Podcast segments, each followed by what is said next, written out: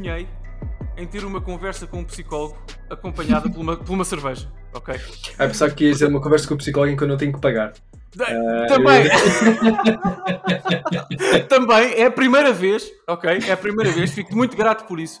Uh, às vezes, a sério, em conversas que já tive com outros psicólogos, noutros contextos, dá-me sempre vontade de não pagar, sempre, sem, sem, sem falha, um, e dá-me muito vontade de consumir álcool, sabes? Os temas, os temas que se discutem por lá são quase sempre muito pesados e o álcool tem esta particularidade de desanuviar uh, complexidades sociais. Há toda uma uh, causalidade entre ir ao psicólogo e consumo de álcool. Mas não vamos falar da minha vida pessoal, Tiago.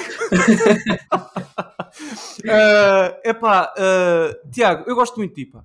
É, é, é tão Obrigado. bom conversar contigo. O Nós... que tem não pagar, vê lá. Vê lá, exatamente. É incrível. Epá, e esta é a primeira conversa que estamos a ter. Sim. Desde, uh, em que, aliás, somos ambos pais. Verdade. Eu disso agora. Verdade. Ah, é. Pensei nisso tipo há 5 segundos atrás. Mas é rigorosamente verdade. Epá, bem-vindo ao maravilhoso mundo do resto da tua vida. Obrigado. Obrigado. E, e epá, uh, e já agora, parabéns. Parabéns. Uh, aqui um, fica gravado, literalmente gravado. Um, os meus parabéns um, para ti e para, e para a tua mulher. Realmente fantástico. e quero, quero perguntar-te como é, como é como é que vai essa a formação indireta da criatura? Se já pensaste na, na ludoteca, se já preparaste uma ludoteca para a criança para quando for um bocadinho mais velhinha ou não? Epá, tá, está, está a ser interessante, está a ser engraçado. Uh, está a ser interessante do ponto de vista de antes da, da criança nascer, nós tivemos várias conversas por causa do nome do pai e isso tudo. E havia aquela coisa, ah, ir a aqueles cursinhos com outros pais e aprender a fazer isto e aprender a fazer aquilo, tudo muito engraçado. A criança nasce e tu esqueces tudo tudo aquilo que aprendeste até o momento desapareceu tudo e tu estás em, em survival mode. Uhum. Um, opa, tem sido super interessante é, reparar a quantidade de coisas que eu achava que sabia e não sei e que eu achava que não sabia e que afinal sei. Uhum. Um, mas, mas em relação à ludoteca, um, ela já tem um livro, atenção, mas é um livro daquelas imagens de alto contraste. É, porque é a única coisa que ela vê é, é imagens de, com, com grande contraste Uhum. E ela adora. Ela basicamente eu utilizo aquilo na altura de mudar a fralda, porque eu faço tipo uma casinha à volta dela com o livro e ela fica a olhar para as imagens toda contente, então é, são menos pontapés que ela me dá e a fralda é, enquanto está a olhar para aquilo. É, mas de resto, o que estamos a fazer não tem a ver com livros, mas tem a ver com uma coisa muito, muito interessante, que é ela já começou a ver Dragon Ball comigo. Pronto. e ela distrai-se a ver Dragon Ball que é o que me interessa. Uh, eu quero que os nossos ouvintes saibam que, que é, é, este o nível de convidados que, que eu trago aqui. São pessoas que insistem na formação precoce das crias, com informação de qualidade, Tiago. Porque ver o Dragon Ball e ser português são sinónimos. Caminham lado a lado. Atenção, a primeira música que a minha filha ouviu, e foi a música de embalar dela no primeiro dia que ela veio para casa, é, foi ela, a minha, a minha esposa estava bastante cansada, nós precisávamos de adormecer, eu estava com ela e eu, eu estava a tentar pensar que lullabies, que músicas de embalar é que eu conheço. Nenhumas. Foi o que eu cheguei à conclusão. Uhum. Então, que música é que eu sei de cor e que posso cantar ou até fazer aquele humming para ela? Foi a música do Dragon Ball GT e funcionou. Epa. E ainda agora funciona. Ainda agora ela adormece cada vez que se canta a música do Dragon Ball GT. Isso para mim serve. Isso é, isso é, incrível. Sabes qual foi o primeiro lullaby que eu, que eu, que eu pensei para o meu filho? Tiago, começa aqui se calhar a nossa consulta se quiseres, porque eu preciso de ajuda urgente. Uh, foi uh, a abertura dos Power Rangers Zeo. Tu lembras? Zeo. Também serve. E foi assim, Também. ele adormeceu dezenas de vezes com esta canção. Eu não sei, não sei o que é que se passa comigo. Também. Mas, mas perguntava-te agora, eu ia dizer uma nota mais séria, vai ser impossível trazer alguma seriedade a esta conversa hoje. Uh, sobretudo regada com boa cerveja, uma cerveja que o meu amigo Gonçalo, grande abraço Gonçalo, sugeriu, chamada Nortada. Portanto, uma cerveja muito boa, uma lager. Que, uh, que, que fique registado que não foi enviado nenhuma cerveja para os convidados. Não foi, uh, mas uh, devemos dizer que uh, aqui no Super Megabit gostamos muito de Nortada. Nortada, a cerveja de preferência do Super Megabit. Portanto, se quiserem patrocinar este espaço ou enviar-nos caminhões de cerveja, nós ficamos felizes. Mas, Por nós, diga-se o, o, o Dani é o único que fica feliz. Não, não, eu fico, é assim, eu fico feliz e depois pode ser que siga para a casa do Tiago uma, uma parcela mais, mais simpática. Eu queria, eu queria perguntar-te uh, se de facto, tendo em conta, Tiago, que nós padecemos uh, desta doença chamada videojogos, desta, deste amor absolutamente profundo e, e, e, incurável, diria eu, nesta altura, que temos pelos videojogos, queria perguntar-te se, se por acaso, durante a gravidez ou enfim, durante esta fase que estás uhum. agora a passar, se tu e a tua mulher conversaram sobre isso, se há, se há, na tua ideia ou na vossa ideia um plano para a possível introdução aos videojogos, isso é algo com, com o qual te sentes confortável? Acho, acho que, que, que, não existe um plano, existe do meu lado uma, uma, uma paixão e um carinho pelos videojogos. Um, ehm, que depois eu espero que de forma orgânica seja transmitido para, para a minha filha. Não, não há eu, eu, eu, tento gerir as minhas expectativas em relação àquilo que podem ser os gostos dela um, ao, ao, longo do tempo e das coisas que ela pode ou não fazer ou que quer ou não fazer. Uh, eu gosto de videojogos e quero partilhar isso com ela. Quero partilhar aquilo que é, que é o meu gosto e, por exemplo, da mesma forma nós estávamos a brincar em relação ao Dragon Ball, mas o Dragon Ball é, uma, é, é algo extremamente importante na minha vida foi uma coisa que marcou a minha infância, claro. é, é uma coisa a, eh, a, qual eu volto com bastante frequência, que, que me traz um certo, uma certa nostalgia e, e, tudo isso. Eu quero partilhar um bocado desse carinho que eu tenho pelo, pelo Dragon Ball com ela. Se ela depois me disser, ah, pai, isso é estúpido, eles mudam de cor de cabelo só porque gritam mais alto e assim, isso faz algum sentido tranquilo, é a tua opinião. Claro que vais para a adoção logo a seguir. Claro, claro. Mas... Não, deixes que isso aconteça nunca, Tiago. Pelo mas, mas, não, mas não, não quero ter qualquer tipo de, de, expectativas, nem, nem existe um plano. A única coisa que eu quero ter bastante presente é, é a ideia de que eu joguei vários videojogos ao longo do meu desenvolvimento e aquilo que eram considerados na, na minha altura, na tua altura, os videojogos para, para adultos, tipo os GTAs e os Mortal Kombat e assim, são muito diferentes daquilo que são os videojogos para adulto agora. Uhum. E eu não tenho a, a, mesma visão que tinha uns anos atrás de ah, mas ela pode jogar qualquer coisa logo que perceba qual é a diferença. Não, há, há ali uma certa há ali um certo limite uh, que eu quero ter em atenção em relação ao conteúdo que está a ser, uh, que está a ser uh, consumido. Mas em relação ao plano de, de entrada ou não, não, não tenho nada disso.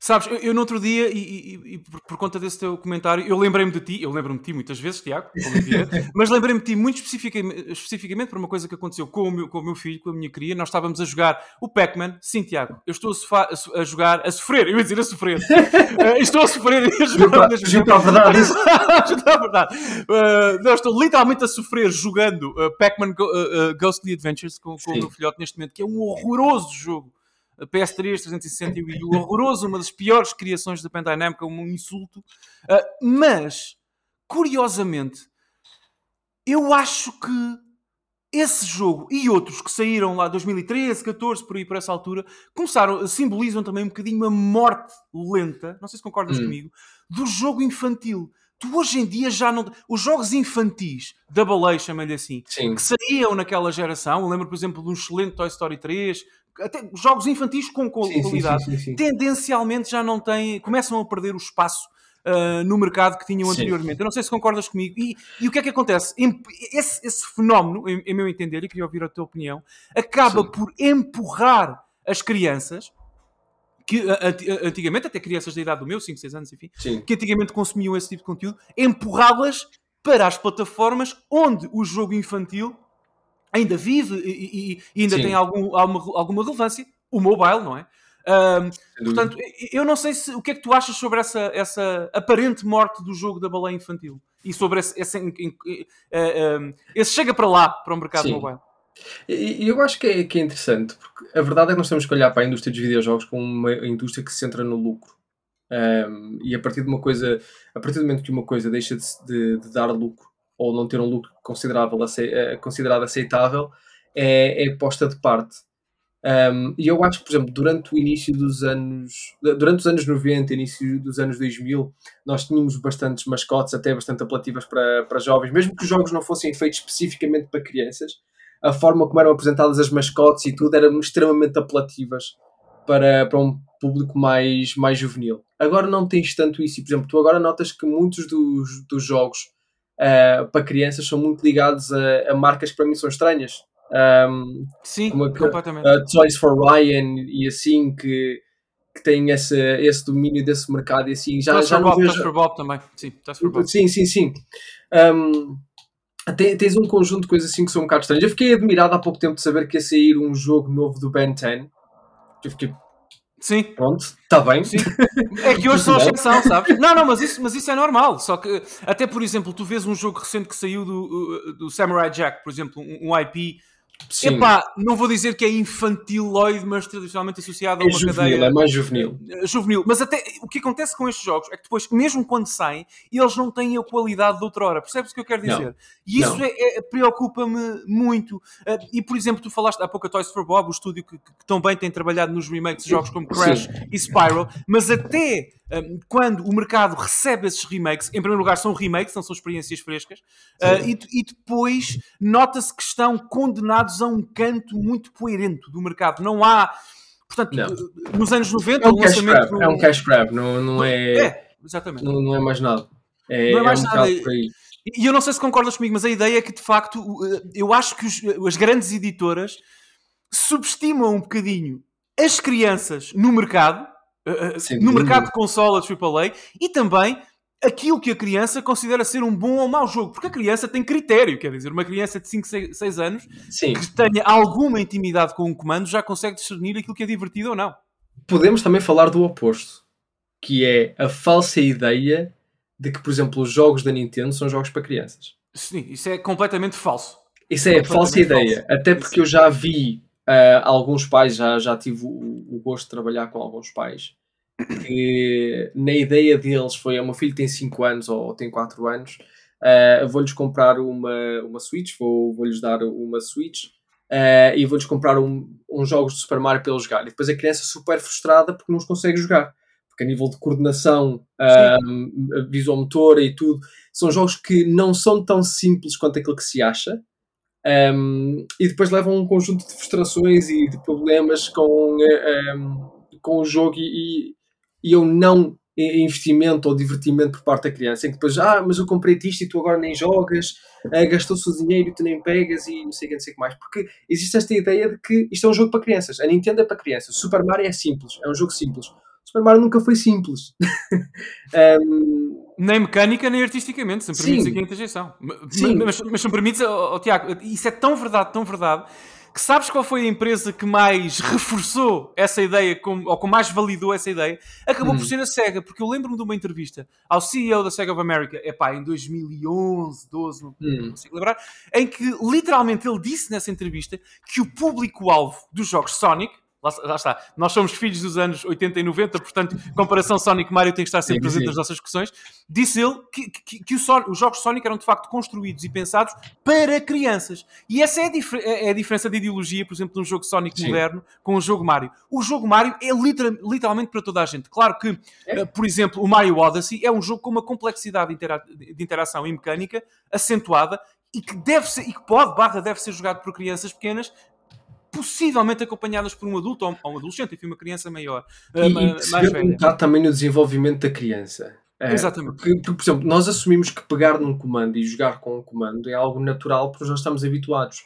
Mas a coordenação motora que tu precisas para identificar, ok, é isto que eu tenho que fazer, processares a informação, clicares no botão certo e teres a reação certa no timing exato, é, é um processo bastante complexo que não é assim tão natural, é, é um processo de aprendizagem. Sim, sim. E uma criança que precisa de jogar um jogo em que, em que tu tens timings para, para, para saltos, em que tu tens que gerir várias, várias informações que te aparecem à frente, pode não ser o mais simples do mundo uh, para uma criança conseguir fazer. Eu, se não me engano, é o, o Super Mario Bros. Um, para, para a Switch. Uhum. É, o Super Mario Bros. Ultimate tem uma personagem que, que torna o jogo easy mode em que tu não morres, só morres se caís naqueles fossos um, e isso tira, tira imensa da complexidade porque não tens de preocupar com, uh, com os Goombas, não tens de preocupar com nada disso, só tens que É um saltar. baby mode. É um Exatamente, baby mode. um baby mode. Mas, por exemplo, eu estive a jogar há pouco tempo com, com um vizinho meu que queria experimentar e tudo, e para ele foi, foi o ideal, era aquilo, porque a partir do momento que havia os, os bonequinhos que ele tinha que, que saltar para cima ou desviar-se e tudo, o jogo tornou-se tão complexo que ele, ele ficava tão tenso um, que o jogo deixou de ser divertido. Sim, Já não mas isso, Mas isso eu chamo esse, esse, essa, esse, esse detalhe de design rodinhas. Isso são as rodinhas da bicicleta. A bicicleta ainda assim não é para, obrigatoriamente para crianças. A Nintendo tentou, Tiago, e, e começou com essa moda, entre aspas, em jogos como o New Super Mario Bros. Uh, U e o New Luigi Bros. também, em que de facto perceberam que a complexidade mecânica, mais uma vez insisto nesta expressão, do jogo, uh, acabaria por bloquear uh, crianças da experiência e, naturalmente, pelas razões que tu também definiste, eh, e essas opções foram criadas para facilitar a vida, eu diria também aos pais, porque depois as crianças não se frustram tanto. Uh, portanto, isso acontece, mas sabes, uh, está a perder-se um pouco. E eu retomo só a ideia de há pouco para fechar, Tiago, aquela ideia do Sonic, de facto, do Sonic e os jogos como o Pac-Man, uh, esta ideia moderna do Pac-Man da Bandai. Namco também são, são assim, são jogos que perdem um bocadinho, têm perdido também o lustre e a validade artística porque são afunilados artisticamente afunilados para uma determinada fatia da população, o que não tem absolutamente mal nenhum. Um, mas depois há outra coisa também, um, e, e, agora respondendo à tua, não foi uma pergunta, mas ao teu comentário, que, que, é muito interessante que tu disseste, e quase nunca se fala sobre isto, que é a questão do controle e do quão, do, da intimidade que a criança tem ou não controlando um jogo, não é? E não esquecer que quando nós começámos a jogar com a Famicom, NES, Master System, Mega Drive por aí, naturalmente que a preocupação era bidimensional. Nós, quando jogávamos Sim. o Rei Leão na Mega Drive, preocupávamos em andar para trás e para a frente, talvez saltar também. Sim. Quando a criança agora joga Super Mario Odyssey, tem que preocupar-se com a movimentação é, tridimensional e com analógicos, e portanto a esfera de, de, de, operações no jogo é muito, muito maior. Uh, e eu não sei o que é que tu achas, se isso influi ou não uh, na experiência da criança e até no desenvolvimento mental, cerebral, na, na, desconstrução de problemas e tudo mais da criança. É, é mais complexo. É, é, mais complexo e, e, é impossível nós ignorarmos o, o, facto de que, de que é mais complexo. Se, se nós repararmos, por exemplo, eu lembro-me de começar a jogar numa, numa arcade machine e de começar a jogar numa Atari 2600, em que a única coisa que eu tinha era um joystick com um botãozinho em cima e a caixinha debaixo do joystick tinha outro botãozinho em baixo. Ou seja, eu precisava de dois polegares e de agarrar com uma mão e mexer o joystick para a frente e para trás. Não precisava fazer mais nada. E na arcade machine era um joystick e três ou quatro botões um, ao meu lado, não, não havia mais que isso. Nós passamos disso para comandos que agora têm imensos botões. Tens quatro botões de um lado, dois analógicos, mais o D-pad, mais triggers, tens um conjunto de coisas que tens que navegar. As operações tornaram-se muito mais complexas e depois podemos complexificar ainda mais, se quisermos, para aquela possibilidade de, mas tu clicas uh, L1, vamos falar, mano, se clicas L1 e triângulo é outra função, já não é o L1 independente e o triângulo independente, já tens combinações, os botões funcionam entre si. Ou seja, tornou-se muito mais complexo. Uh, a capacidade cognitiva que tu precisas e de memorização e, e tudo isso é muito mais complexa, não, não, não é um processo tão simplificado. Por isso é que há pouco, quando tu falavas dos jogos de, de tablet, dos jogos mobile, por exemplo, um, são muito mais simples. Tu tens um ecrã, funciona tudo por touch, precisas de um dedo, no máximo um polegar, às vezes, estiveres a fazer os direcionais e assim, mas é tudo muito mais simplificado. Ou seja, quando estamos a falar de uma entrada no mundo dos videojogos, de uma coisa muito mais básica, é muito mais simples do ponto de vista mesmo cognitivo uh, entrar por esse, por esse patamar do que entrar por uma coisa muito mais complexa um, e que requer muito mais, muito mais atenção e esforço da tua parte. É, isso é, é, é, rigorosamente verdade e é tão verdade que eu aposto que isso também influiu. Terá sido uma percentagem da influência, não total, como tu disseste, o dinheiro é verde em todo o mundo e quem move. Em... não, quem assina os cheques manda, como, como eu já disse aqui uh, neste espaço.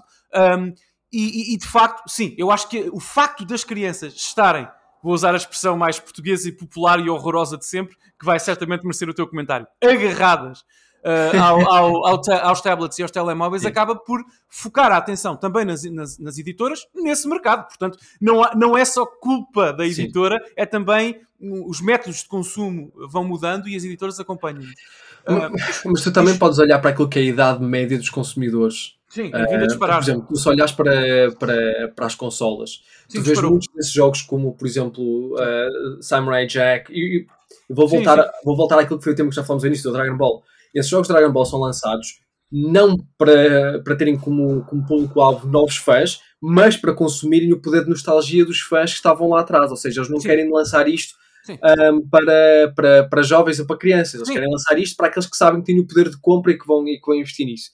Enquanto que no mundo mobile as coisas são ligeiramente diferentes. Até porque a maior parte destes jogos que nós estamos a falar neste momento são jogos gratuitos, que, no qual o produto não é o jogo, mas sim o consumidor. Exatamente. Um, aí há uma diferença muito grande. E, e, também existe depois aquele estigma à volta do jogo mobile que é o jogo de distração. É o jogo que os pais dão quando querem, por exemplo, ir ao restaurante e não ter que aturar os filhos durante um bocadinho. Um, é, é, muito vista dessa forma ainda. Ainda é muito visto com, com essa conotação. Por isso acaba por haver um, um investimento grande por parte das produtoras um, à volta desses jogos mobile. Mas, por exemplo, eu, eu, esta última semana, graças ao nascimento da minha filha, andei à procura de jogos mobile.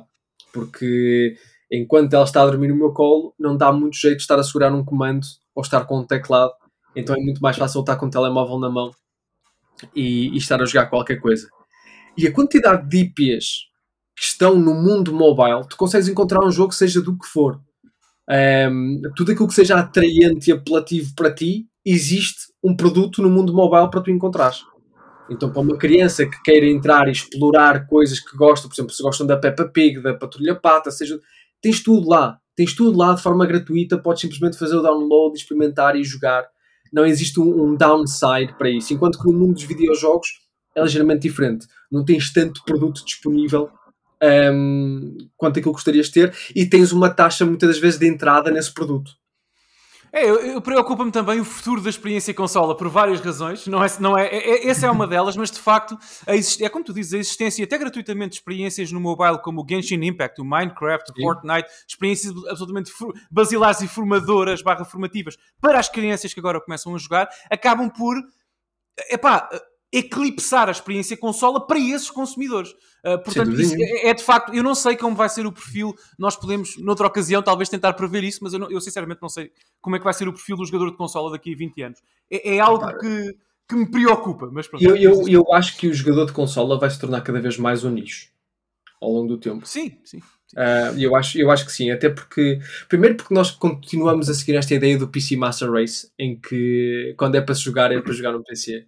Um, sim, mas e... Mas, como, mas, como, sabes, isso ainda não é. Uh, de facto, atenção, nós, as consolas têm mostrado a sua pujança no mercado ah, e sim. continuam cá. O problema não é agora, o problema é daqui a 20 é anos. Futuro, sim, por isso que eu estou a falar no, no futuro. Sim. Até porque, primeiro, porque eu acho que nós estamos a entrar num, numa fase um bocado estranha e numa fase de transição em que cada vez vemos mais companhias a investir naquilo que é o espaço digital e na, na tua possibilidade de transmitir o teu jogo uh, em vez de teres fisicamente o teu jogo. Em que, por exemplo, eu não me admirava que daqui a uns tempos nós não precisássemos de uma Xbox para jogar o Game Pass.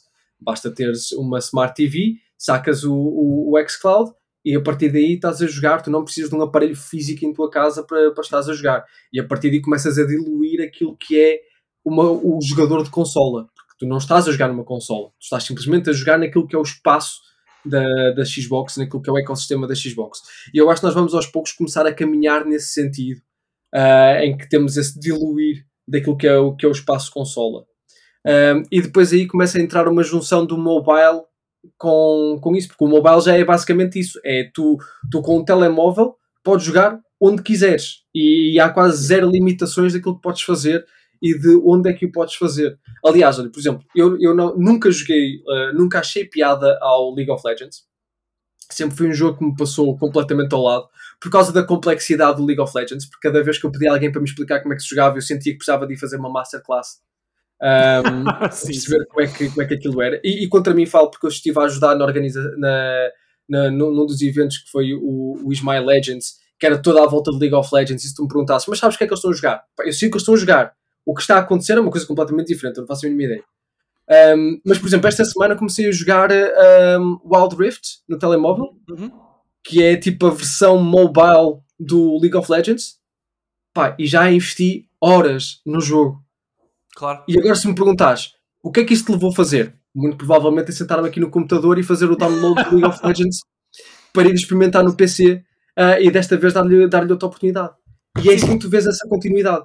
Portanto, é, é, as aplicações e os jogos gratuitos de telemóvel podem motivar as experiências mais carnudas nas plataformas sem, tradicionais. Sem, é dúvida, nenhuma, sem dúvida nenhuma. Ok. Eu queria só comentar duas coisas que tu disseste e se calhar seguir a conversa por aí com a tua permissão. Uma tem a ver com o exemplo do Dragon Ball que tu deste, que também é uma paixão antiga minha, como tu sabes, sabes e, faz todo, e faz todo o sentido, porque eu está, enquanto, enquanto ouvia estava a refletir e aquilo que dizes é de facto, é objetiva e historicamente verdade.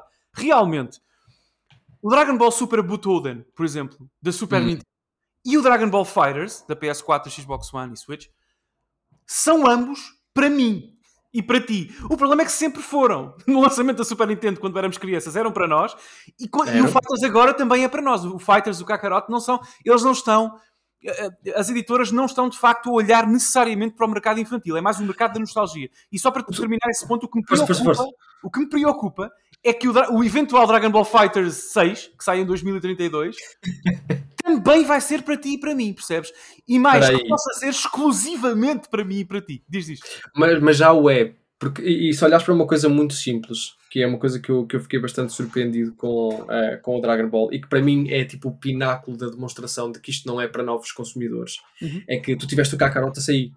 Uh, que foi tipo, era, era tipo o, o, o, novo grande jogo do Dragon Ball, aquele que sim, trazia sim, o Dragon Ball um bocado mais para o RPG e essas coisinhas todas tinha acabado de sair o Super, ou seja, nós estávamos naquela crista do, do Dragon Ball Super e torneio do poder e, e tudo isso. Yuck, o hashtag yuck, diz. o jogo, o jogo é centrado na história do Dragon Ball Z. Ah, sim, sim. Não no Super. Sim, sim, sim. Se quisesse apelar a novos sim. fãs, tu sim. centravas naquilo que os novos fãs estão a consumir. Sim, sim. Era o Super.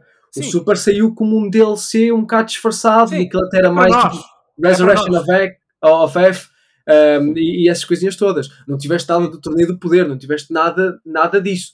Isto é único e exclusivamente centrado na nostalgia do Dragon Ball Z para os fãs dos anos 90 e, é, é e nada mais. É isso, mas, mas isso aplica-se a quase todos os IPs dos anos 90 até IPs de jogos, por exemplo, o Spyro.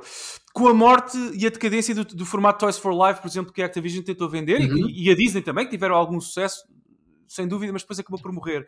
Um, sei lá, eu acho que um Spyro numerado, novo, que sai em 2032, continua a ser para ti e para mim, percebes? Provavelmente os nossos filhos não terão interesse nesse IP naquele momento. Não. Imagino eu, claro que isto é, é, é, é, é uma opinião conjetural, quer dizer, mas, mas, mas, mas, é, mas é um pouco por aí. Por exemplo, tu, mesmo se olhares, nós estamos à porta do lançamento, ou se calhar quando as pessoas estiverem a ouvir isto, já saiu uh, o, o novo Lego Star Wars, The Rise of Skywalker, ou qualquer coisa sim, assim. Sim, sim, sim. Ou Skywalker Saga, ou assim, qualquer coisa. Sim, o novo, uh, os novos filmes. Sim. sim esse jogo não é feito para novos fãs. Aliás, os jogos, os jogos da Lego progressivamente têm se tornado mais e mais complexos.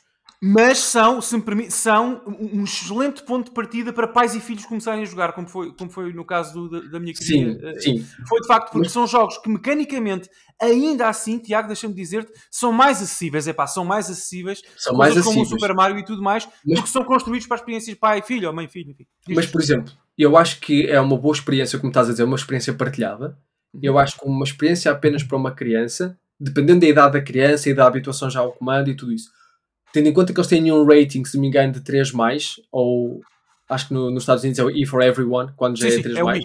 Sim, sim. Um, não, não são jogos que sejam assim tão sim, simples de ser jogados para uma criança, por exemplo, nos seus 5 anos, 4 anos.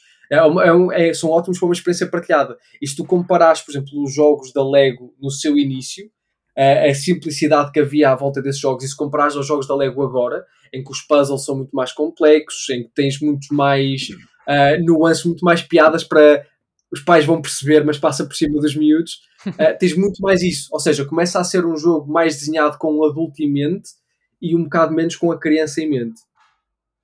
Não, faz todo o sentido. Uh, faz todo o sentido. Faz todo o sentido. sentido. E isso pega, liga de forma tímida, mas liga com uma coisa que tu disseste há pouco, que eu queria debater contigo. Um, e, que se calhar acho que seria a carne da nossa conversa hoje, porque eu estou muito curioso para ouvir a tua opinião. Uh, tu falaste do futuro, não é? Tu Sim. usaste uh, o exemplo da, do Game Pass, que eu, uhum. eu, já fui, eu já fui qual profeta Tuga. Uh, eu disse no dia do anúncio do Game Pass e do novo formato que o Phil Spencer introduziu na altura, quando participava no Entrascast, eu disse, está gravado, que independentemente do que acontecesse dali para a frente, de hora avante, o Game Pass está condenado a ser uma aplicação no ecossistema Samsung um, que nós vamos poder descarregar Sim. e jogar uh, em cloud. Também não é uma previsão assim tão uh, estratosférica quanto isso, era fácil de fazer, mas fila e, e, e, e confio nela. Um, e isso vai acontecer, no, até a própria infraestrutura de cloud que a Microsoft e outras empresas, claro, estão agora a desenvolver, servirá para isso.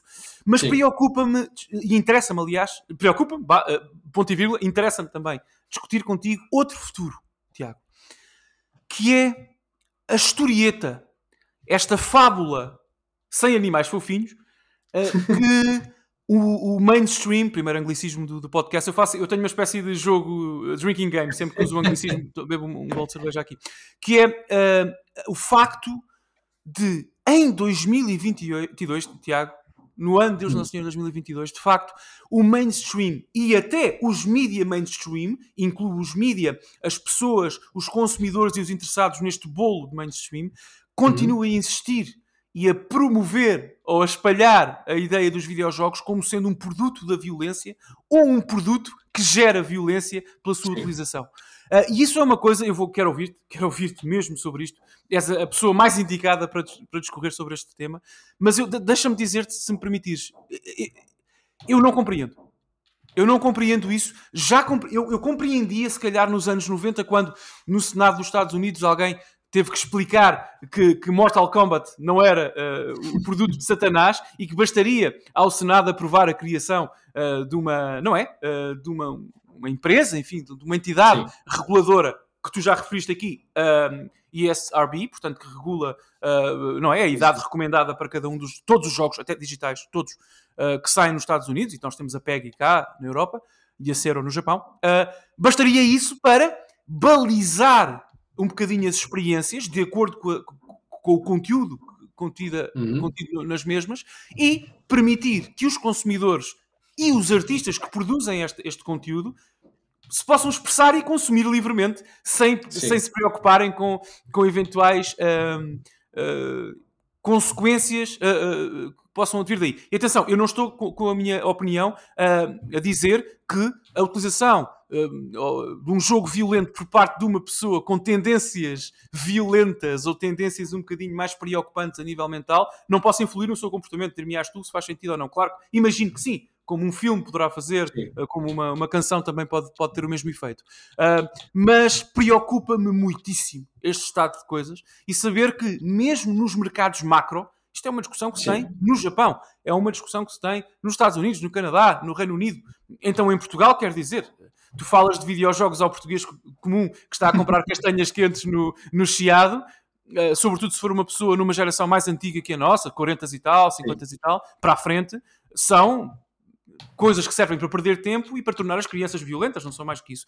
Uh, e eu queria pedir-te, uh, passar-te o microfone, Tiago, e pedir-te um, um, diagnóstico, senhor doutor, um diagnóstico ao estado de coisas da indústria, porque é que nós, uh, porque é que nós, nós, quer dizer, nós pessoas, não é? Nós, nós como humanos, atribuímos essa, catalogamos os videojogos dessa forma, e o que é que se pode fazer, na tua ideia, para, para contornar esta, este status quo?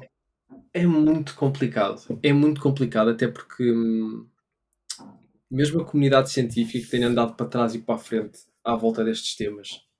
E tem sido muito, muito complicado encontrar o middle ground no meio disso tudo. Porque hum, é, é aquele, aquele tipo de ditado português em que a verdade está alguns a meio daquilo que é apresentado. Em que durante uma grande, grande parte do desenvolvimento da investigação um, sobre, sobre videojogos e a influência dos videojogos. Nós tivemos estudos que indicaram que existia uma correlação entre a utilização de jogos violentos e um aumento de agressividade e de violência uh, por parte dos jogadores. Um, e, e sem, sem querer explorar muito como é que isso era feito, como é que isso era investigado, uh, o que sabemos é que alguns de, de, algumas das investigações tiveram que ser uh, retiradas ou, ou, refeitas por causa da, da impossibilidade de replicar resultados ou de um possível enviesamento de dados. Depois tivemos alguns, uh, algumas investigações também que voltaram a, a indicar uma correlação entre a utilização de jogos violentos e uma predisposição para comportamentos violentos ou pensamentos violentos ou agressivos após a jogar. É muito centrado naquela ideia de que tudo aquilo que tu fazes tem uma influência em ti. Ou seja, tudo aquilo que tu consomes influencia a tua forma de pensar, viver e estar. Um, e, e, isso é uma verdade. Agora, uma das coisas que nós temos de ter de atenção é de que forma é que isso impacta e durante quanto tempo. Porque se tu me disseste, por exemplo, uh, nós estávamos a jogar um jogo de. Uh, um fighting game, estávamos a jogar uh, um Tekken ou qualquer coisa e estamos a competir um com o outro. Ou seja, estamos ali numa, numa forma mais intensa, estamos a competir. E logo, mal desligamos, o, mal desligamos a consola, tu vais-me fazer um teste para ver o meu nível de agressividade e o meu nível de, de, de, de, o meu índice de violência, seja lá o que é que isso for. Se calhar nessa altura, após, a, após jogar, após aquele momento de fervor, tu vais encontrar um índice mais elevado, vais encontrar uma Sim. resposta muito mais, uh, muito mais agressiva de minha parte nessa altura por causa do estado emocional e por aí fora. Mas se calhar, se tu me vieste estar no dia a seguir, se calhar não, não vais ver o mesmo tipo de resposta. Se calhar, se estás, por exemplo, um jogador de futebol depois de um jogo de alta competição e vis a resposta da agressividade dele, se calhar vais ter uma pessoa muito mais agressiva pós-jogo do que, do que dois ou três dias depois. Claro. Ou seja, há um conjunto de variáveis que nós temos que ter em atenção, um conjunto de variáveis que são muito importantes. Outra coisa que algumas das investigações indicavam era que, uma vez que existe essa alteração do estado emocional e da resposta da agressividade ou da tendência da agressividade após os jogos, se fizeres isso todos os dias, estás a criar um padrão que depois vai ser mantido ao longo do tempo. Ou seja, se tu jogares um jogo agressivo todos os dias e isso despertar uma resposta mais agressiva da tua parte, tu ao, ao, final de X dias ou ao final de não sei quantos dias vais começar a ter instintivamente uma resposta mais agressiva. Uma das coisas que é importante ter em atenção em relação a essas investigações e isso que foi encontrado é que foi encontrada uma correlação. E uma correlação não é uma causalidade. E é aqui que está o grande problema. A maior parte das vezes nos mídias e por aí fora, muitos destes estudos foram apresentados quase como uma causalidade. E não é uma causalidade. O que, o que quer dizer é que o comportamento agressivo e os videojogos acontecem no espaço. E nós sabemos que eles acontecem. Nós não podemos é dizer que os videojogos causam esse comportamento agressivo. Não, a única coisa que nós sabemos é que eles acontecem. Uhum. Mas um não interfere com o outro. Não existem provas que eles interferem um com o outro. E aí está o grande problema, é que a maior parte da investigação está a ser apresentado como um causa o outro. Nós sabemos que os videojogos causam agressão e causam violência. Pá, e nós temos várias investigações que depois apontam no sentido contrário, em que nós sabemos que, por exemplo, jogar uh, videojogos mobile, daqueles videojogos tipo Bejeweled, uh, Candy Crush e por aí fora, durante pequenos intervalos ao longo do dia de trabalho, ajudam a reduzir a ansiedade, frustração, aumentam o rendimento de trabalho, por exemplo. Nós sabemos que os videojogos têm um grande impacto na, na capacidade de socialização, que já foi utilizado com crianças uh, e jovens com, com autismo uh, que pode ajudar a desenvolver capacidades de funções cognitivas. Nós sabemos que ajudam na, na estimulação cerebral, da mesma forma que jogar xadrez e por aí forma também, também estimula, porque utilizam uh, mecânicas bastante similares. Nós sabemos que isto, aliás, nós temos empresas a utilizar estratégias de gamificação para, para trabalhar na motivação dos funcionários e por aí fora. Nós sabemos que existem estratégias que funcionam. O problema é que nós temos dois campos bastante opostos a ter uma conversa. Nós temos um lado que quer provar que os videojogos são a segunda vida do demónio e que vão arruinar a vida das crianças porque vão causar violência e comportamento sexualizado e tudo isso. E do outro lado, temos um, um grupo de pessoas a tentar provar que os videojogos são a segunda vida de Jesus Cristo e que vão salvar o planeta porque vão eliminar todos os problemas que nós temos e mais algum e são quase como uma, um medicamento que vão resolver tudo. E a verdade é que não é nenhum dos dois. Uh, a verdade está, está a meio, em que os videojogos, sim, para algumas pessoas vão ser extremamente úteis e benéficos, e para outras pessoas não vão ser. E nós temos que conseguir aceitar os dois lados. Epá, eu devo dizer-te que. Epá, eu desculpa que eu acho que agora falei não, durante meia hora já. Não, não, não. Epá, eu, eu, eu agradeço muito. Tu disseste tantas coisas tão interessantes e tão importantes. Em primeiro lugar, dizer-te que a última vez que eu me senti verdadeiramente e particularmente violento uh, jogando o videojogo foi, foi ao jogar Sonic Forces. Mas deixemos essa conversa para outro. É, é aceitável, é aceitável. não é patológico, é aceitável.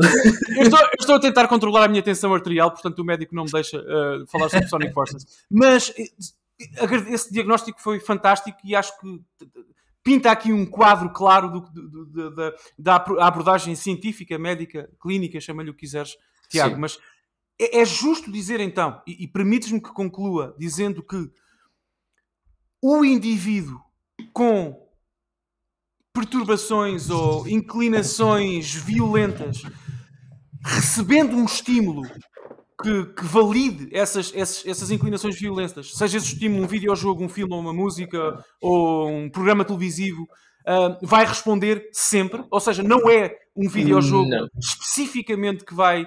Percebes o que eu quero dizer? Tu depois aí podes dividir em várias, em várias partes e em várias fases. Uh, uma das coisas que nós precisamos ter em atenção é sempre a necessidade do indivíduo. nunca é, e para mim é extremamente essencial, e, nós, e tu falaste há pouco de diagnóstico, e está a haver um debate enorme em relação ao diagnóstico de Video Game Disorder que foi criado pela World Health Organization. Foi oficializada, mim, não é? Portanto, existe. É oficializado e é capaz para mim de ser das coisas mais aberrantes que eu vi nos últimos anos. Desculpa no, interromper, já tens de resto no, nos Estados Unidos pelo menos uma clínica, já serão mais, não sei, diz-me tudo, mas pelo menos uma clínica Sim. que trata, que faz reabilitação para pessoas com, vou usar a, a, a, palavra, a minha palavra, a única palavra tabu que eu tenho no que a conversa sobre videojogos diz respeito, pessoas com vício de videojogos, Sim. não tanto com a violência. Sim. Os videojogos não são imunes à criação de dependência. Claro. E isso aí é algo que nós temos claro. de ter atenção. Sem dúvida. Não há nada neste mundo que seja imune à criação de dependência. Claro. Aliás, nós temos pessoas, nós, nós consideramos, por exemplo, o, o hábito de fazer exercício como, como algo saudável e não é imune à criação de dependência. Atenção, isto, eu não estou a tentar. E, e... Eu, nunca, eu, nunca, posso confirmar isso, meu querido, peço imensa desculpa, mas, mas não, nós, não posso. Vivemos, não, não confirmo nem desminto. Sim, sim, nós vivemos uma vida muito saudável em que nós, como sabemos que o exercício pode causar sim. dependência, abstemos-nos é, de fazer. Claro, claro, claro. Eu prefiro, eu, sou, eu vivo uma vida tão saudável que não fazendo exercício prefiro partilhar uma cerveja contigo. Hoje aqui, mas sim, sim, continua, não, não. desculpa. Mas, mas, mas, por exemplo, os videojogos não são imunes a, a consequências e, e, e, a situações problemáticas. Óbvio, e as claro. pessoas que, que, sofrem com essas situações problemáticas devem ter a sua atenção e o seu apoio. O meu grande problema com, com a, a criação de um diagnóstico como Gaming Disorder é que o diagnóstico foi criado do nada. E foi criado do nada, o que é que eu quero dizer com isso? Existia muito pouco suporte científico que indicasse que, que os critérios que foram selecionados por eles e que as formas de avaliação para o diagnóstico uh, fossem válidas. Nós, neste momento, e atenção, o diagnóstico foi criado em 2018, ou foi oficializado em 2018, nós estamos em 2022, um, ainda não temos um consenso em relação à forma de avaliação desta patologia. Não temos. Ou seja, tu podes ir a cinco terapeutas diferentes e desses cinco terapeutas tens um, uma resposta completamente desequilibrada em, em, relação àquilo que tu tens. Tens uma gaming disorder ou não. Não existe um consenso. É, nós, nós temos uma necessidade, uma sede enorme neste momento de investigação. E de investigação para avaliação e para a continuação da conversa. Mas sim, sim, sim, desculpa. Não, desculpa, eu ia perguntar-te se nesse sentido, se tu não achas que esse diagnóstico, essa oficialização foi uma proposta mais ou menos mercantil? Porque aquilo que eu senti quando li isso foi que, ok, a, a comunidade científica não é, como tu disseste agora, isto é, acho que isso é claro, uma pesquisa de 5 minutos do Google revela isso a qualquer uh, um dos nossos ouvintes que quer investigar. Uh, não há de facto um consenso, há muitas opiniões que combatem uh, umas com as outras, não é? Sobre uh, sequer a existência desse diagnóstico, mas eu acho que a própria existência, lá está, desculpa a redundância, é, é um bocado mercantil. Eu acho que ela existiu para. para vender serviços, desculpa ser cínico e dizer-te as coisas assim, mas porque parece que o mercado, sobretudo nos Estados Unidos, precisava de ter um bode expiatório para determinados sintomas difíceis eu, de. Eu acho que, é, que é por vezes a nossa necessidade extrema de patologizar comportamentos. Sim. Em que, por exemplo, nós, temos, nós sabemos isto que. Isto tem que ter um nome, tem que ter uma Sim. coisa isto tem, que nós. Isto tem que ser mais específico, temos que afunilar ainda mais, temos que, é. que ainda é. mais, temos que afunilar ainda mais. E isso nós vemos com imensas coisas, por exemplo. Nós, nos últimos, nos últimos anos, deixamos de, de ter apenas pessoas com, com perturbação de ansiedade e pessoas com, com diferentes problemáticas de ansiedade a termos secções de ansiedade extremamente específicas. Um, em que, por vezes, nem sequer existe uma, uma, um diagnóstico médico, não existe nada, por exemplo, em livros como o DSM ou, ou, um, ou seja o que for, mas nós culturalmente agora temos é ansiedade XPTO, porque é uma ansiedade muito específica que é só quando eu deixo cair a minha chave, mas ela bate do lado direito em vez de bater do lado esquerdo, isso provoca uma ansiedade. Um, então começamos a, a afunilar cada vez mais e mais e mais e mais e mais. Um, e, e, eu tenho alguma preocupação, às vezes, com a nossa necessidade de, de patologizar comportamentos sem, sem nos percebermos por completo. Porque, por exemplo, eu acho que nos videojogos, existindo, existindo comportamento aditivo, nós já temos, uh, já temos tratamentos e por aí fora para, para adição. Ok, então o que, é, o que é que é específico dos videojogos? Porque é que precisamos de uma coisa específica para os videojogos quando nós já temos algo que vai justificar o comportamento aditivo? Uh, que já podemos explorar de outra forma. Porquê que, porquê que vamos criar isso? Por exemplo, uma das coisas que eu acho super interessante que é o debate constante em relação o número de horas jogado devia de contar para o diagnóstico? Pá, não, não deveria de contar. Não deveria de contar porque pode variar tanto. E, por exemplo, eu agora tive, tive a, a minha filha. Se eu conseguir jogar uma, duas horas num dia, pá, fantástico. Antes, antes, de, antes de ter a minha filha, pá, eu se calhar jogava 4 horas. Por exemplo, uma pessoa que seja streamer, por exemplo, temos os impactos de Portugal, os Streamlab, temos essas tretas todas. Sim, sim. Uh, não que vocês sejam treta, mas temos essa, essa gente toda. um, eles passam às vezes 8 horas a jogar, porque é o trabalho deles. Ok, isso quer dizer que eles têm uma patologia. Como é que vamos validar o número de horas e quantificar a importância desse número de horas? E depois entra a questão que para mim é essencial. O número de horas não conta. O que interessa é aquilo que tu fazes com esse número de horas. Porque, por exemplo, se tu dizes eu jogo 8 horas por dia, mas tu podes jogar 8 horas por dia e não te está a afetar o teu, o teu desenvolvimento social, o teu desenvolvimento profissional, pá, 8 horas são completamente válidas e aceitáveis. Uhum. Se tu me dizes, eu jogo uma hora por dia, mas nessa uma hora eu sacrifico o meu tempo social, ou eu chego atrasado ao meu trabalho e estou em processo de ser despedido porque eu não consigo parar de jogar durante aquele tempo que tenho e está-me a afetar a minha vida, essa uma hora é mais importante do que as outras oito horas. Completamente. É mais o que tu fazes durante esse tempo e não o tempo que passas a fazê-lo. Um, é, isso, faz todo o sentido, mas esse diagnóstico é, é um bocadinho. Tu, tu, descreve, tu fizeste o diagnóstico, Tiago, com muita certeza e muito bem, como, como, como, sempre, e é um bocadinho assustador, sabes? Porque, e agora peço-te que excepcionalmente tires a bata. Uh, uh, agora é. pergunto não ao, ao doutor Tiago, mas ao, ao, ao, amigo Tiago, que é uh, culturalmente, portanto, a parte científica, nós concluímos pelo teu discurso e pelo aquilo que acabas de explicar, que há uma discussão a existir Há uma existe discussão, uma discussão, que, sim. Que existe sim, no, sim, sim. Entre colegas e, e, e, no contexto também psicológico e tudo mais. Portanto, é um trabalho, é um work in progress, segundo o anglicismo. É um work in progress e é algo que, um, que vai ter frutos, espero eu, daqui a algum tempo. Mas essa é a parte médica, clínica, a, a, a, que me interessa muitíssimo, como é, como é, evidente. A outra parte que me interessa, que me interessa tanto, ou porventura, Tiago, com a tua permissão, mais para mim, específico, não para ti, para, para mim, pessoalmente, porque para ti não pode ser, porque para, ti, porque para ti não pode ser, não, porque eu não tenho bata para vestir, não é? Eu não sou médico, portanto, para mim. Não, atenção, eu quero, eu, quero, eu quero imaginar que neste mundo em que tu estás a falar, eu sou psicólogo italiano, porque eu nunca vi nenhum psicólogo de bata. Eu quero imaginar que nós estamos num talho e a bata que estás a falar é de...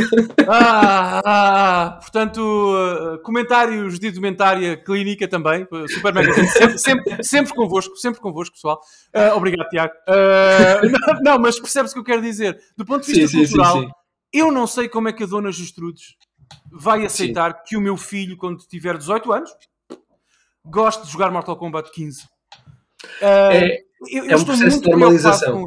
Diz, diz. É um processo de normalização e, e de hum, normalizar ao máximo aquilo que é a indústria dos videojogos um, e o consumo de videojogos. E eu acho que aqui nós temos uma conversa a acontecer em várias frentes. Porque, por exemplo, eu acho que cada vez mais os videojogos são aceitos como uma forma de entretenimento e eu vejo pais cada vez mais confortáveis com os filhos jogarem e as filhas jogarem videojogos. E, e, atenção, que aqui podia haver toda uma outra discussão, porque eu vejo os pais muito mais confortáveis até com os filhos a jogar videojogos, não tanto com as filhas a jogar videojogos. Isso dava toda outra conversa em relação à, à percepção social da, sim, sim, das sim. mulheres ainda no espaço dos videojogos. Sim. Um, e, e, por vezes não só da percepção da mulher no espaço de videojogos, mas também a percepção dos pais da proteção da, da, da criança no, no, mundo online. Uh, o que também é super interessante. Mas, por exemplo, temos outra conversa a acontecer neste momento que é a orientação vocacional ligada à indústria dos videojogos. Que é, que é outra área. Que é muito que, verde, que essa, não é? Que, é muito verde e muito mais problemática. É, muito mais problemática porquê?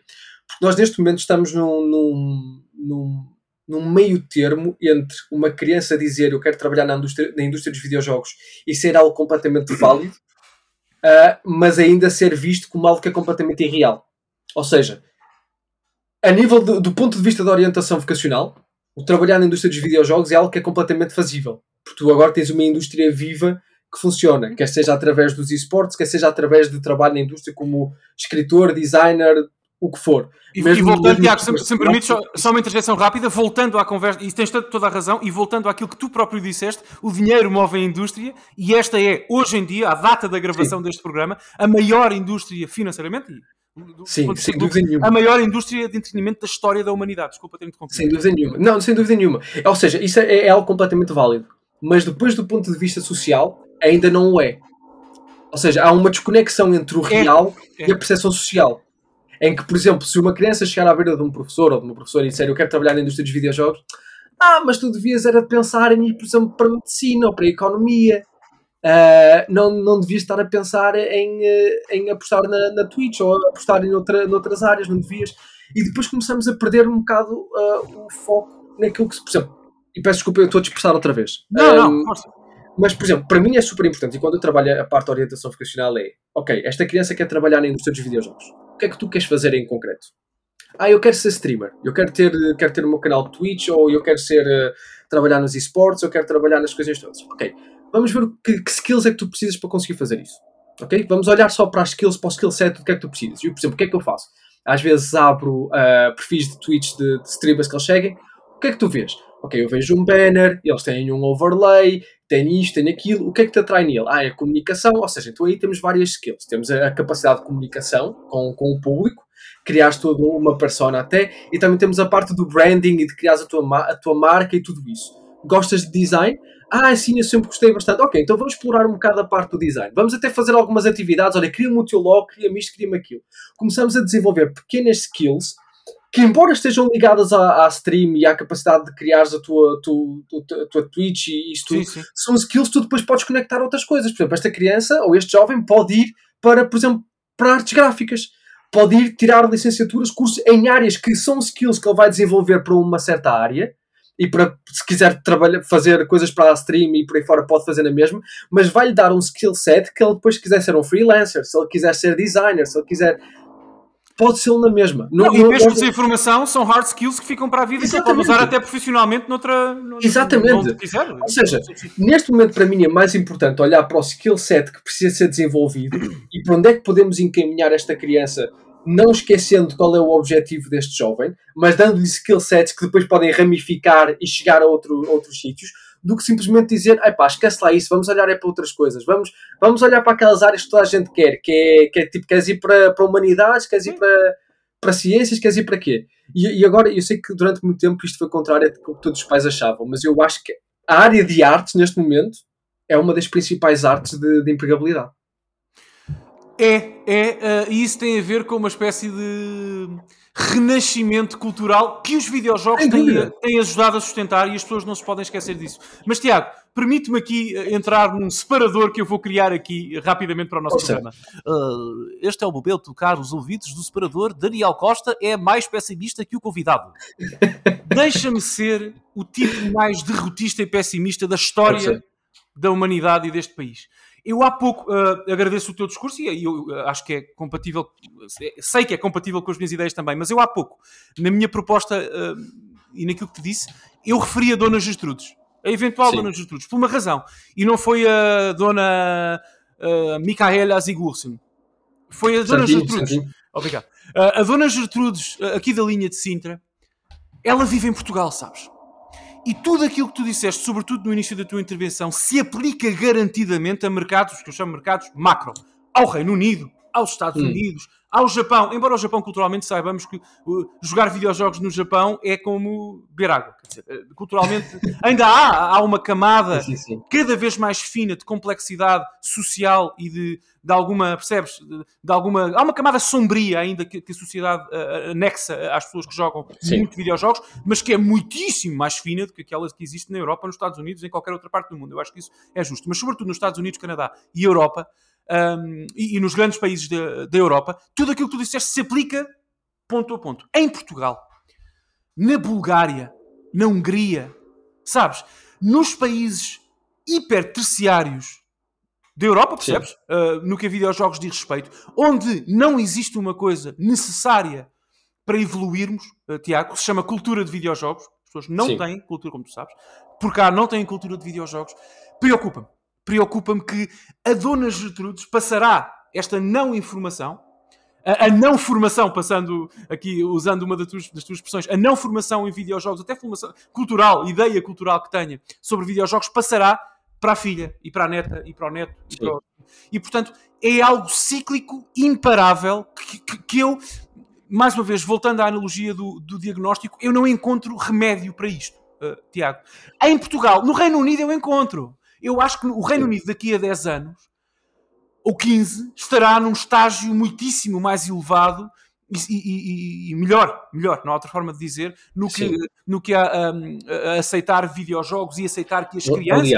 Aliás, aliás o, o, o, Reino Unido tem neste momento uma secção do governo criada sim, só para sim, desenvolver sim. a empregabilidade de jovens no, sim, indústria dos videojogos. Não, eu, eu, não falei do Reino Unido aleatoriamente. O, o Reino Unido um, é um exemplo eh, que nós não podemos emular porque não temos recursos para isso, desculpa.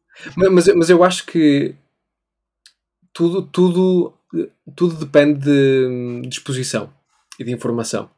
Uh, nós temos de ter em atenção, e, e, é uma coisa que é muito importante, e isto não só na indústria dos videojogos, mas também na indústria da saúde mental, que é, que é um problema que, eu, por exemplo, eu, eu, digo sempre, e estou constantemente a referir isto, Portugal, a nível da, da sua visão da saúde mental, está na sua infância. Sim. Nós só recentemente é que ultrapassamos o número, o número de dias de liberdade comparado ao número de dias de sim, ditadura. Ditadura, sim, Portugal. Portugal, durante muito tempo, esteve parado no tempo, literalmente. Em que nós não desenvolvemos do ponto de vista social, tecnológico, um, tivemos uma, uma entrave muito grande. Portugal, em muitas das suas indústrias, e embora Portugal tenha desenvolvido até bastante bem do ponto de vista tecnológico, mas Portugal, em muitas das suas indústrias, está na sua infância. Ainda tem uma, uma visão muito infantilizada um, de, algumas, de algumas indústrias, é tudo muito novo, tudo muito à descoberta. Um, e, e, eu acho que nesse, nesse sentido o universo da saúde mental e o universo da, dos videojogos são, são quase como paralelo. É, funcionam uh, da mesma forma. E a única forma de combater isso é com estrutura e informação. O que é extremamente difícil. Porque quando tu consegues olhar para fora daquilo que é, que é a nossa fronteira e reparares o que é que os outros estão, estão a fazer e tu olhas e dizes, pá, mas porquê é que nós não estamos a fazer a mesma coisa? Se eu tenho conhecimento disto, todos vocês também têm acesso a esse conhecimento, porquê é que não o estamos a fazer? Um, e depois começamos a reparar, não estamos a fazer porque falta conhecimento. Falta, falta conhecimento cultural. Um, Foi aquilo que eu disse há pouco, isso é, isso é yeah. claro, sim falta perceber como é que estas duas coisas se juntam a nível cultural. Como é que a cultura portuguesa vai assimilar a indústria dos videojogos, vai engolir a indústria dos videojogos como algo que faz parte da sua identidade. Um, e essa é a parte que é mais complexa. Essa, essa é a parte que é mais difícil de processar e de, de, entender. Por exemplo, nós em Portugal continuamos a ser um país em que é extremamente difícil arranjar financiamentos. Nós sabemos que a indústria dos videojogos vive muito dos financiamentos do, dos seus projetos. Em Portugal ainda é muito difícil por causa do, do baixo poder de compra nós ainda temos uma visão muito limitada em relação àquilo que são as áreas de sucesso, ainda temos uma ideia muito limitada em relação à necessidade de uma licenciatura uh, para, para, a entrada no mercado de trabalho, ainda temos uma ideia muito muito básica nesse sentido. Por exemplo, nós somos é hiper arcaico, não é? É hiper arcaico. Eu posso dizer, exemplo, só para, só, desculpa a interjeição, é muito rápido, mas não esqueço, é eu, como tu sabes, eu tenho a boa fortuna e a sorte neste momento de colaborar com uma, com uma empresa importante, eh, uma empresa com muitos recursos, eh, de recursos humanos e tudo mais, e, e até quando nós tentamos recrutar pessoas para a minha equipa e tudo mais, eh, os anúncios, não é? De, de, de procura de trabalho e tudo que nós colocamos no LinkedIn e tal, eu não sou responsável por isso, mas acompanho o que a empresa faz, claro. Hoje, hoje é diferente. Se, seja o trabalho relacionado especificamente com videojogos ou não, é diferente. As empresas pedem aquilo que o Tiago disse: pedem skill sets, pedem capacidade, não pedem exclusiva nem necessariamente licenciatura em coisa, em coisa alguma. Vocês, eu proponho a quem nos ouça e a quem esteja agora a tentar entrar no mercado de trabalho, com ou sem licenciatura, depende do que quer fazer, não sei, a tentar entrar no mercado de trabalho, procurem uma oferta de emprego para um qualquer cargo numa empresa grande. Por exemplo, uma multinacional americano, americana grande, grande, uma te big tech. Quase todos os cargos, com exceção dos cargos de gestão, mas isso é inevitável. Quase todos os cargos, sobretudo entry level, atenção, quase sim, todos sim, os sim. cargos pedem uma de duas coisas. Ou, uh, pronto, uma, uh, de facto, uh, licenciatura, ou mestrado, ou seja o que for, ou experiência ou Sim. experiência. Porque se a empresa conseguir, através da tua experiência histórica, provar que tu sabes fazer alguma coisa, e, e, tu conseguires provar isso, enfim, tiveres uma boa entrevista, como toda a gente, normal, eles sim, vão contratar-te. E eu acho que, deixa-me só dizer isto, eu acho que a indústria de videojogos, sobretudo em Portugal, Tiago, pegando na tua ideia, e peço-me imensa desculpa ter interrompido, força, força. Uh, uh, uh, é hiper, hiper, hiper imberbe e amadora nesse sentido, porque está também ela presa aos cana canons corporativos do resto das indústrias, mas, mas... não tendo ainda percebido que esta indústria é, neste contexto, só para fechar, especial, porque é uma, uma eh, indústria comandada por artistas.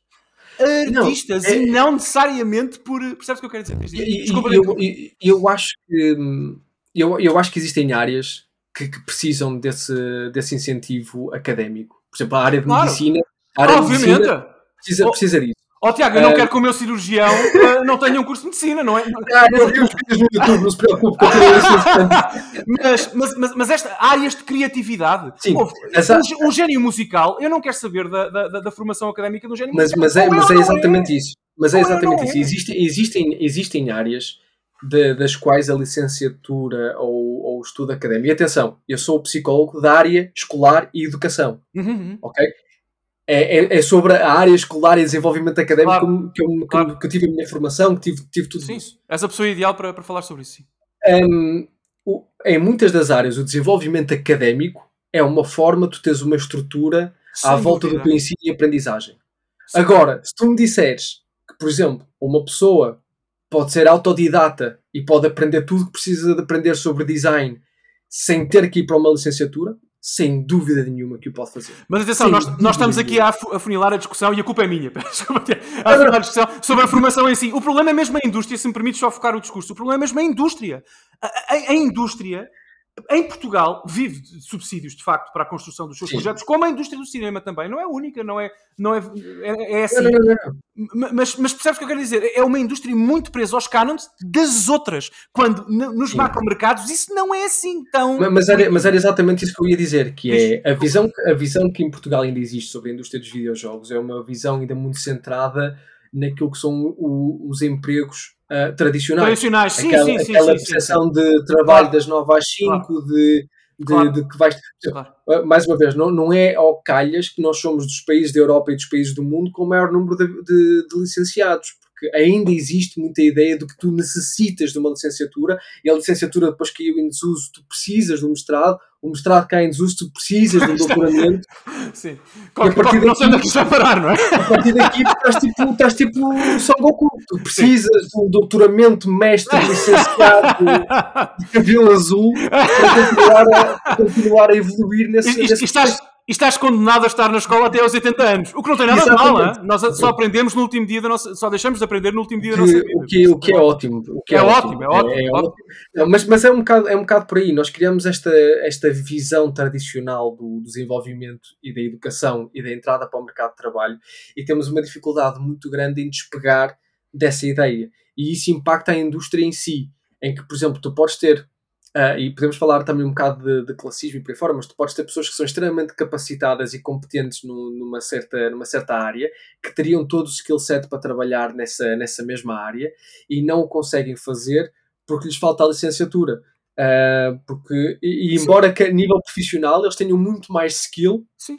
Do que aquilo que seriam recém-licenciados. E, e depois exemplo- emigram e têm empregos muito bons nos, nos países estrangeiros. E, e nós, e nós temos imensos exemplos em Portugal de Exatamente. pessoas que trabalham na indústria dos videojogos fora de Portugal, Sim, porque sim. não lhes é permitido trabalhar em Portugal, nem dar aulas nem nada. Imagina, imagina o que é tu teres em Portugal alguém que é tipo super sumo na sua área, que já trabalhou com várias indústrias de renome fora de Portugal, Sim, sim, sim. mas que em Portugal não pode dar aulas porque não tem um mestrado, por exemplo. Embora a nível de know-how, tu não encontres ninguém em Portugal com mais skill set que essa É pessoa. ridículo. É ridículo.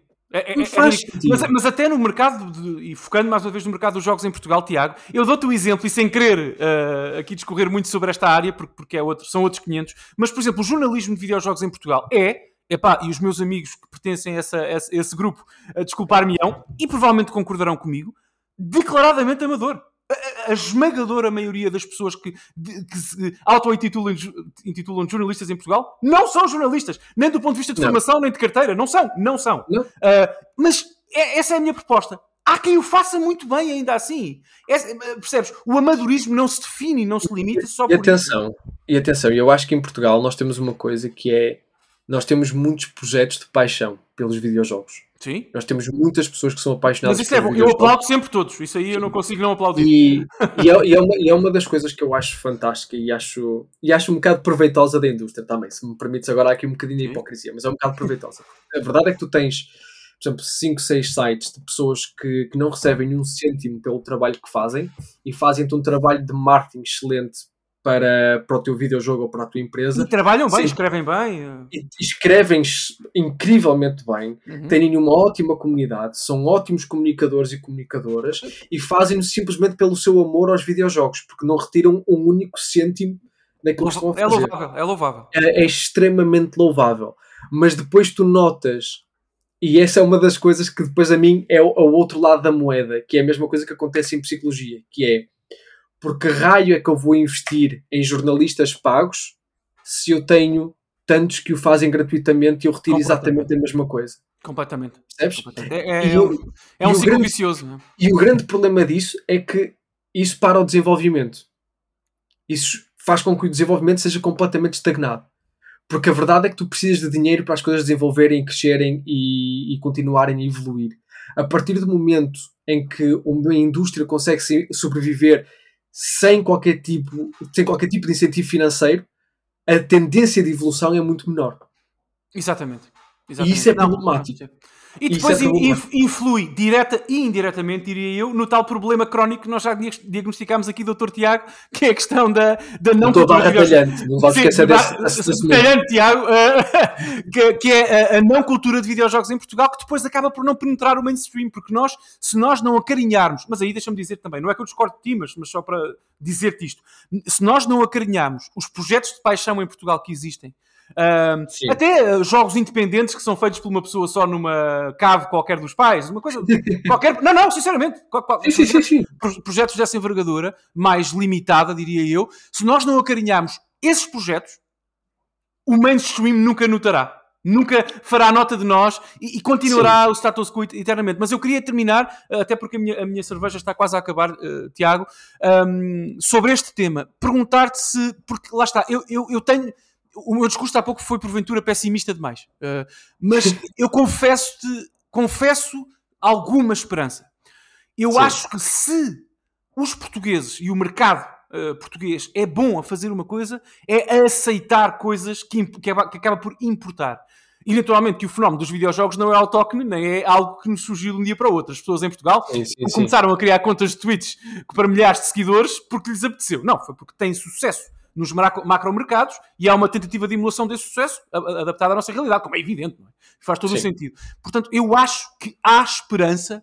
Um, e queria perguntar-te se tu achas que a Dona Gertrudes, ou a, a, sucessora espiritual da Dona Gertrudes, daqui a 30 ou 40 anos, ou 10 ou 5, se se calhar poderá em Portugal olhar para os videojogos não apenas como um, um epicentro de violência, mas também como arte, cultura, como música e cinema, que tem.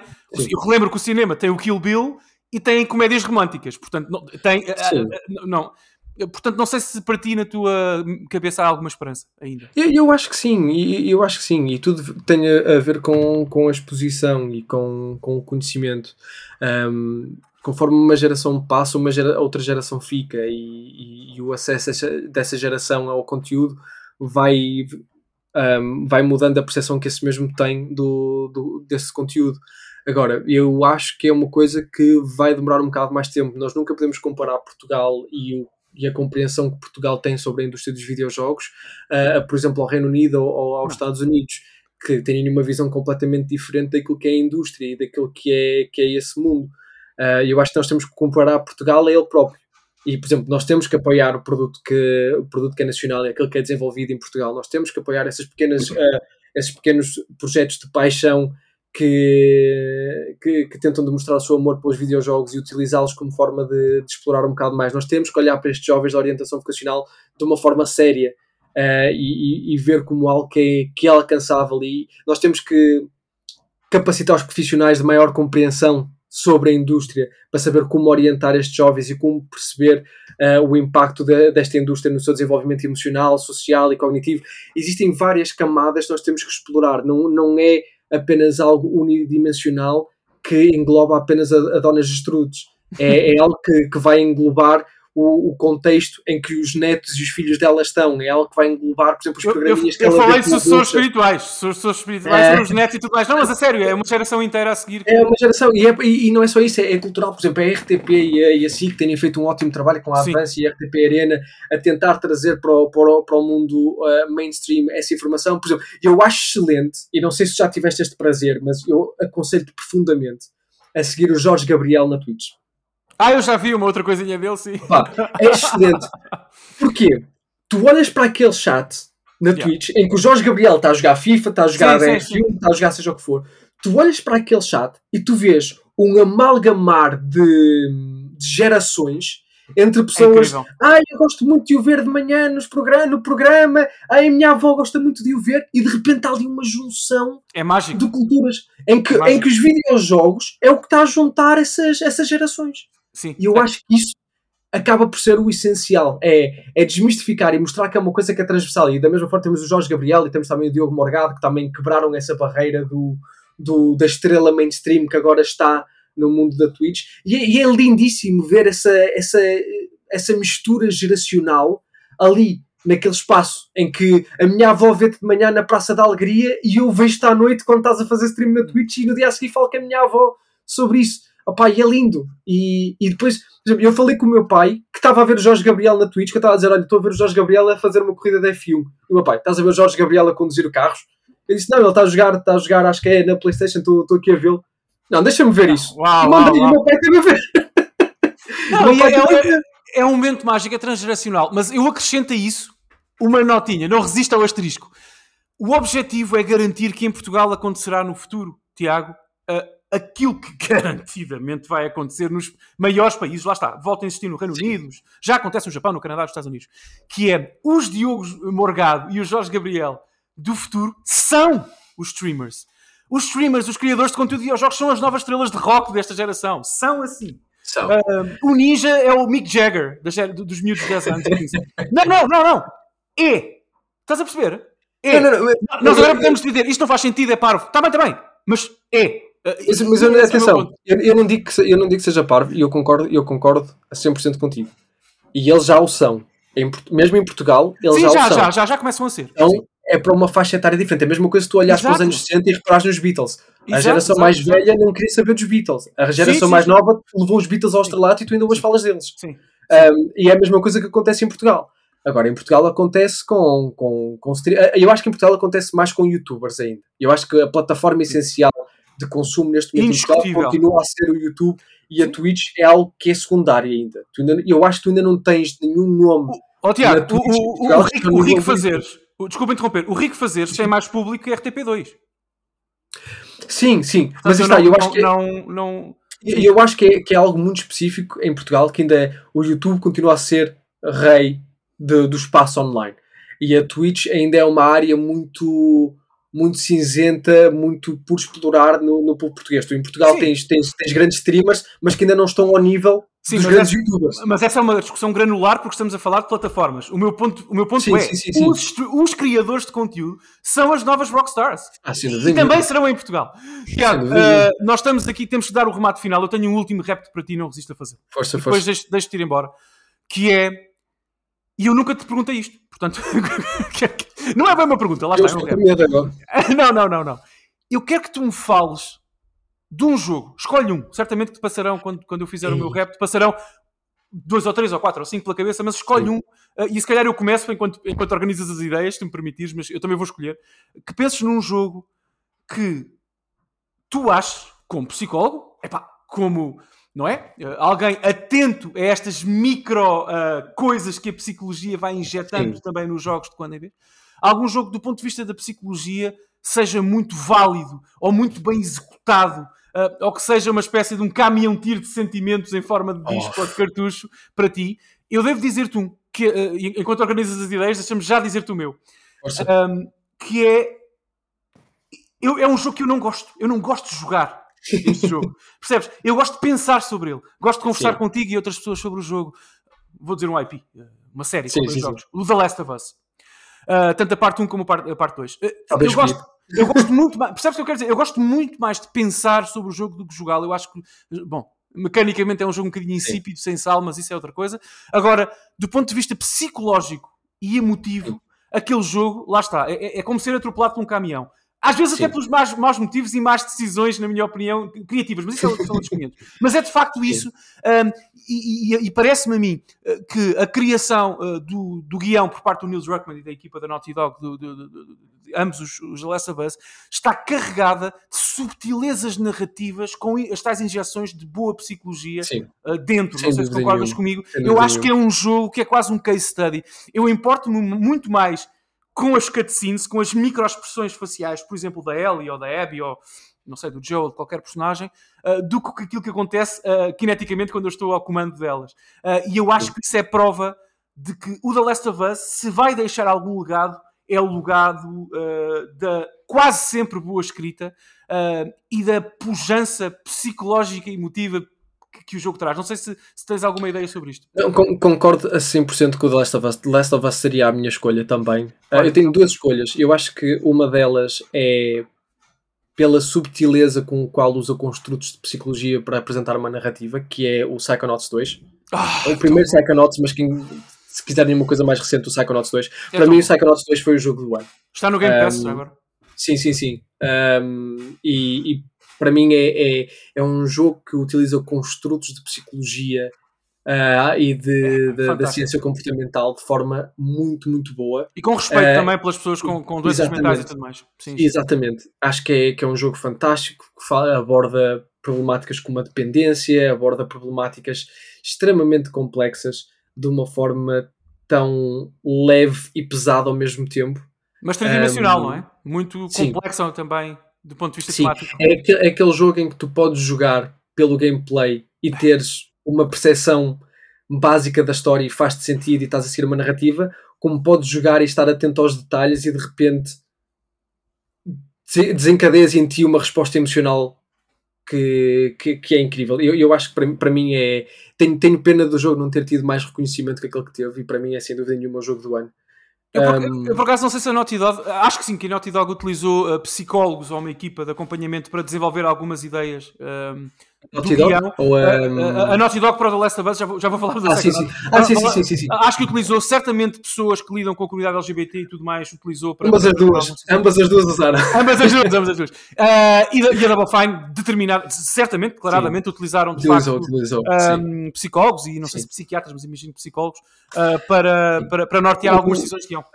Agora, pegando só na parte do Last of Us 2, eu, eu- do. The Last of Us, eu acho que o The Last of Us é, opá, é, é, é aquele jogo que eu vou continuar a defender e já tive várias conversas, até algumas bastante acesas, eh, com, com algumas pessoas em relação ao, ao The Last of Us, especialmente ao The Last of Us 2, que é um jogo tão divisivo. Sim.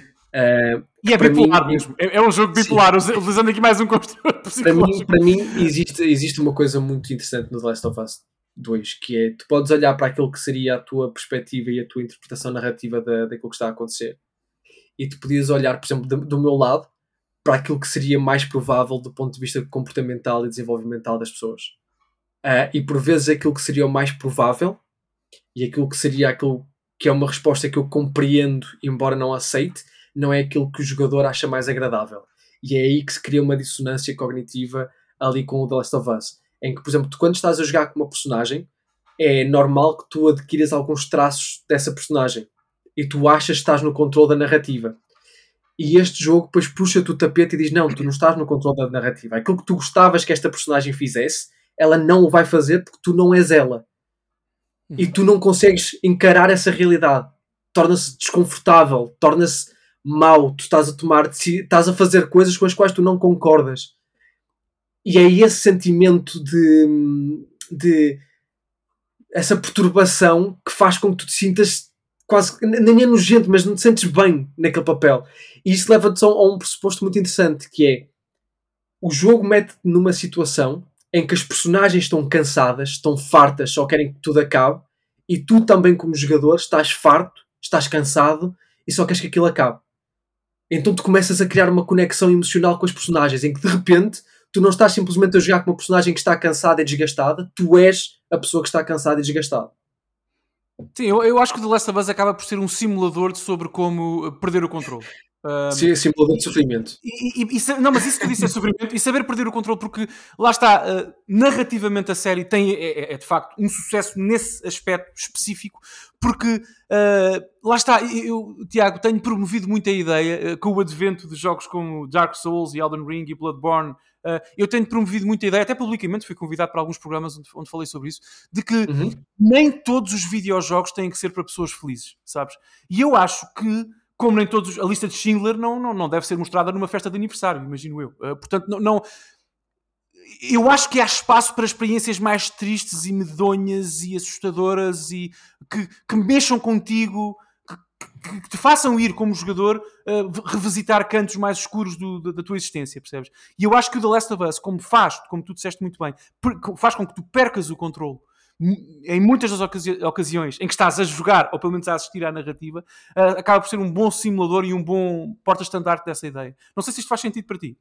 Não, faz todo sentido, faz todo sentido. Uh, e é aquela coisa, é, é, para mim um jogo, uh, acho que foi uma expressão que o, que o Nick Druckmann disse, que é eu não me importo se as pessoas gostam, gostam ou não do jogo, que me interessa é que, que elas sintam marcadas e que falem dele. E a verdade ah, é que, quer as pessoas gostam ou não, sim.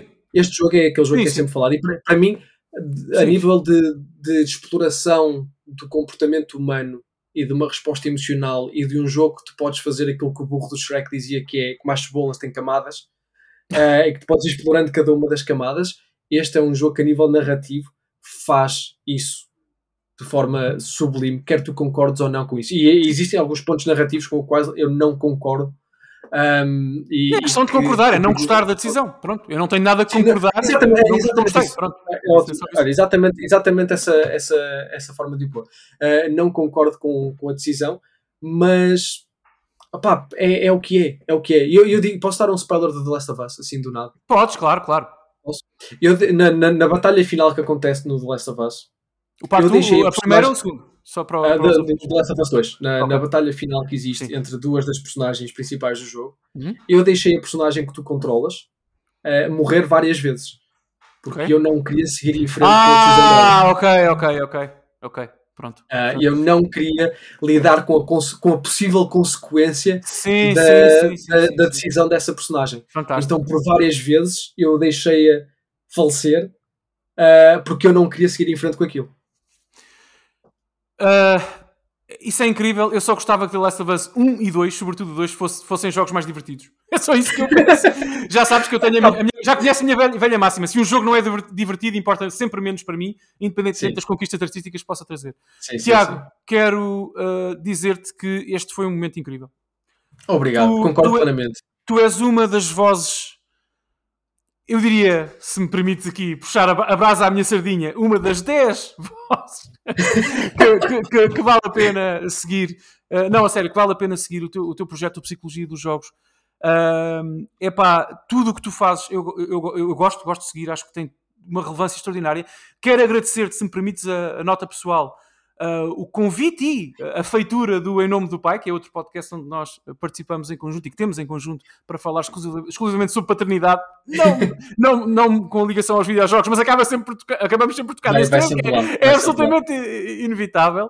Um, mas quero agradecer-te um, e tu és uma pessoa incrível, incrivelmente útil no discurso da nossa comunidade. Oh, muito obrigado. E, e, obrigado a ti por criar sempre estas plataformas e trazer sempre conversas super interessantes. É, é, és capaz de ser daquelas pessoas que, que, sempre têm alguma coisa a dizer sobre videojogos e eu paro para ouvir porque nota-se um certo. É, é aquela coisa, é, nota-se a paixão pela indústria, nota-se o, o carinho e, uh, e, e, o conhecimento. Um, por vezes existe paixão sem conhecimento, por vezes conhecimento sem paixão e tu acabas por. Um, conseguir cobrir essas duas áreas de, de uma forma fantástica uh, e mesmo pondo-me uh, como psicólogo italiante. Uh, Obrigado, Tiago. Pronto, uh, está fechada a conversa. Agora vamos passar à, à, carne da discussão. Vamos aqui falar um bocadinho em off sobre o que fizeram ao Joel em The Last of Us 2. Tiago, como estávamos a dizer, portanto. não, Tiago.